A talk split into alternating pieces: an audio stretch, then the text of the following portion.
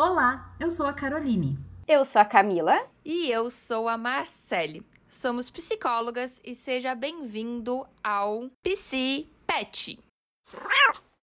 Olá, olá, minha gente. É um prazer ter você aqui conosco no episódio do Psi Pet.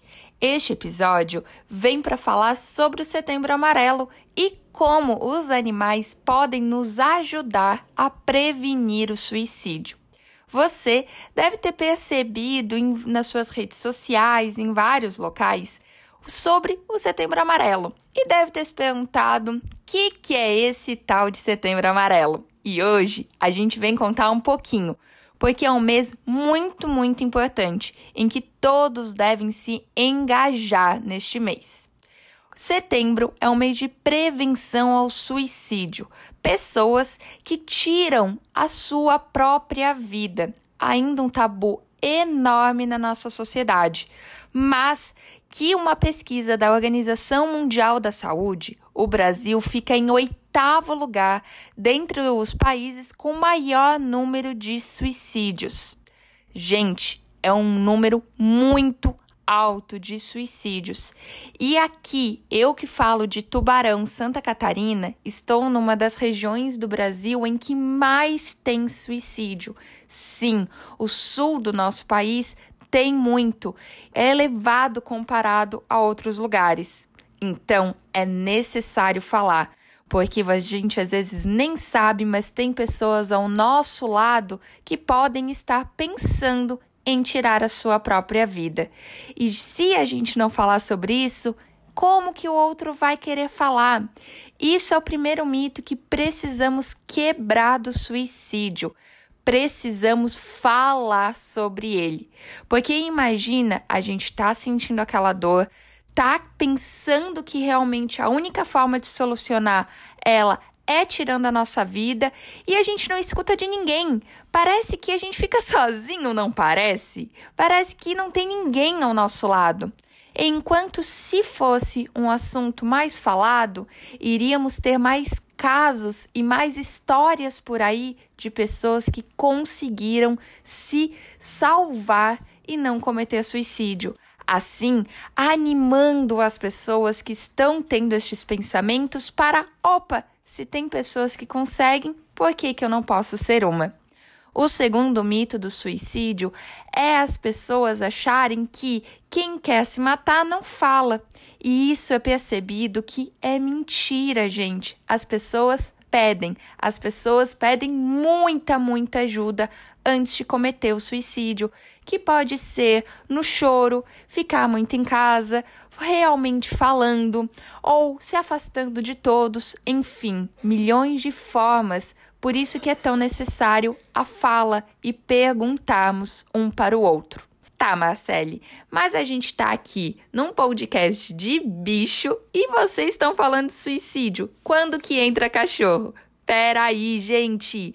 Vocês conhecem os animais que podem ser usados como acompanhantes emocionais? Sim, muitos cachorros, gatos e vários animais podem ser de assistência emocional para nós seres humanos. Médicos veterinários falam que às vezes só em olhar para o seu cachorro, isso já libera oxitocina, o dito hormônio do amor, em que libera gigante no nosso corpo e o amor combate com tudo o suicídio e a dor. Às vezes, só olhar, fazer o carinho no cachorro já traz pra gente muito carinho. Cachorros e gatos também dão uma responsabilidade para a pessoa. Sendo assim, muitas das do, do ser humano que pensa em cometer suicídio, já pensa no seu animalzinho que, opa, o que que eu faria? O que que o meu animalzinho vai fazer se eu não estiver mais por aqui? Então, os animais podem ser um apoio enorme. Você que tem um animalzinho, você já percebeu quando você tá lá meio triste e o cachorrinho vem, te abraça, fica com você? Não parece que eles sentem? E sentem mesmo eles percebem muito mais do que a gente. A empatia deles é enorme. E com isso, eles ficam mais próximos, lambendo até as nossas próprias lágrimas. Então, ter um animal é sim uma forma de apoio para nos sentirmos amados e pensarmos que aquela dor, sim, vai ser diminuída e que a nossa vida pode continuar para ficarmos cada vez mais próximos ao nosso cachorro e ao nosso gato. Não só com o hormônio do amor, que tem milhões de hormônios juntos de felicidade perto deles. É isso, minha gente. Bora lá divulgar muito para o suicídio realmente ser falado, ser comentado e os nossos bichinhos enaltecidos por nos ajudar em mais uma questão. E para exemplificar bem como os animais de companhia podem ser um fator de prevenção ao suicídio, traremos aqui hoje a história da Marina Zatz de Camargo, mais conhecida pelo seu nome artístico, Luísa Mel. Apresentadora de televisão, atriz, modelo, escritora e ativista, Luísa Mel é uma das figuras mais importantes e influentes da atualidade e na luta pela causa animal. Em 2018, ela lançou um livro chamado Como os Animais Salvaram Minha Vida, em que ela conta, por meio das suas memórias, sobre sua história, seu estilo de vida, sua luta contra rodeios, abandono animal, vaquejadas, testes em animais, maus tratos e diversos outros temas. Em uma entrevista para a revista Marie Claire, Luísa Mel detalha um pouco mais sobre o livro e as histórias de como se tornou uma ativista, apresentadora de TV e como foi moldando seus sonhos. Em um determinado ponto, ela relata as dificuldades que passou e como influenciaram na sua saúde mental, revelando que pensou em cometer suicídio algumas vezes. O que a impediu? O amor pelos seus dois cachorros que significam muito para ela. Na entrevista ela relata, abre aspas, não posso abandoná-los. Eles nunca me abandonariam. Estiveram sempre do meu lado. São meus anjos da guarda. Fecha aspas.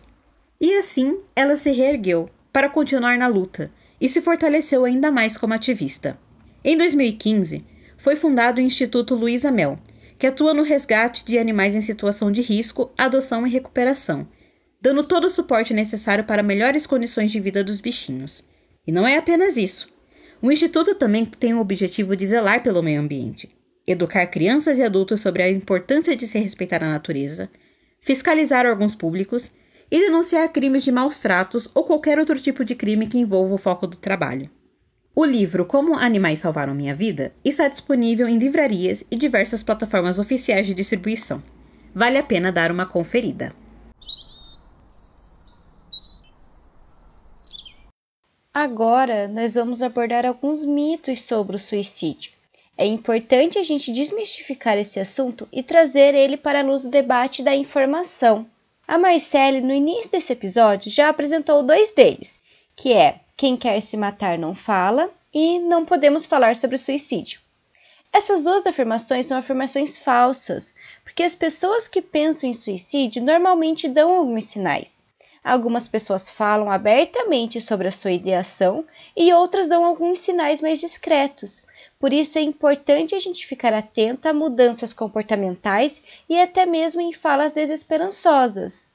Quando temos a ideia de que não podemos falar sobre o suicídio, achamos que se falarmos podemos incentivar a pessoa a cometer tal ato, mas isso não é verdade. Se a gente achar que alguém está tendo esses pensamentos, nós podemos perguntar: é uma forma de demonstrar que estamos presentes e que queremos ajudar. Se a pessoa estiver tendo a ideação suicida e soubermos, nós podemos fazer um encaminhamento correto para a pessoa receber um tratamento adequado e conseguir se recuperar. Outro mito relacionado a isso é a ideia de que algumas pessoas têm de que quem ameaça cometer suicídio está querendo chamar atenção, ou que quem ameaça não faz. Na verdade, gente, falar sobre é um pedido de ajuda, sabe? A pessoa está querendo acabar com esses pensamentos e está pedindo ajuda para você. E é comum também as pessoas acharem que todos aqueles que têm pensamentos suicidas têm depressão, mas isso também não é verdade. A depressão é sim um risco maior para o suicídio, mas não é uma regra. Então, assim, nem todos aqueles que têm depressão pensam em suicídio e nem todos aqueles que pensam em se matar têm depressão, entendem? Outros fatores e até mesmo outros transtornos psiquiátricos ou psicológicos podem estar envolvidos no suicídio. Além disso, é comum também algumas pessoas acharem que se alguém está determinado a se matar, não tem nada que a gente possa fazer. Porém, isso também é um mito. Nós podemos ajudar. É certo de que a gente não tem o controle da vida dos outros, nem dos seus comportamentos, mas é possível a gente oferecer um suporte e, novamente, fazer um encaminhamento ao profissional conversar com a rede de apoio dessa pessoa e pensar nas alternativas. Com um tratamento adequado e com uma rede de apoio boa, a pessoa consegue se recuperar desses pensamentos. Então, para finalizar, um último mito que é relacionado a isso é a gente tende a pensar que quando a pessoa começa o tratamento, o risco do suicídio passa, acaba. Mas na verdade não é bem assim. Eu vou dar um exemplo para ficar mais fácil de explicar. Então, assim, quando uma pessoa está tendo uma crise bem difícil de depressão, ela está bem vulnerável, sem energia, ficando bastante tempo na cama, não consegue se alimentar direito, nem cuidar da sua higiene básica, e começa o tratamento com psicólogo, psiquiatra, a energia dela começa a aumentar. E é nesse período que temos que prestar mais atenção também é quando ela está ganhando energia e pode tentar colocar em prática aqueles pensamentos suicidas que ainda não foram embora. Então é fundamental a gente ficar atento. Então é isso, gente. Esse foi o nosso episódio especial do Setembro Amarelo. Lembre-se que você pode pedir ajuda e ajudar também. Então procure um profissional que você confia, tá bom? Então sigam nossas redes sociais, o Instagram é @psipetpodcast e caso vocês queiram dar uma olhada em nossos outros trabalhos, segue aí, arroba Sociedade e psimarcele. Mande seus relatos, perguntas, histórias, curiosidades que vocês têm com seus bichinhos, porque em alguns episódios vamos ler e comentar aqui, tá bom? Nós desejamos a vocês uma ótima semana e muitos lambeijos!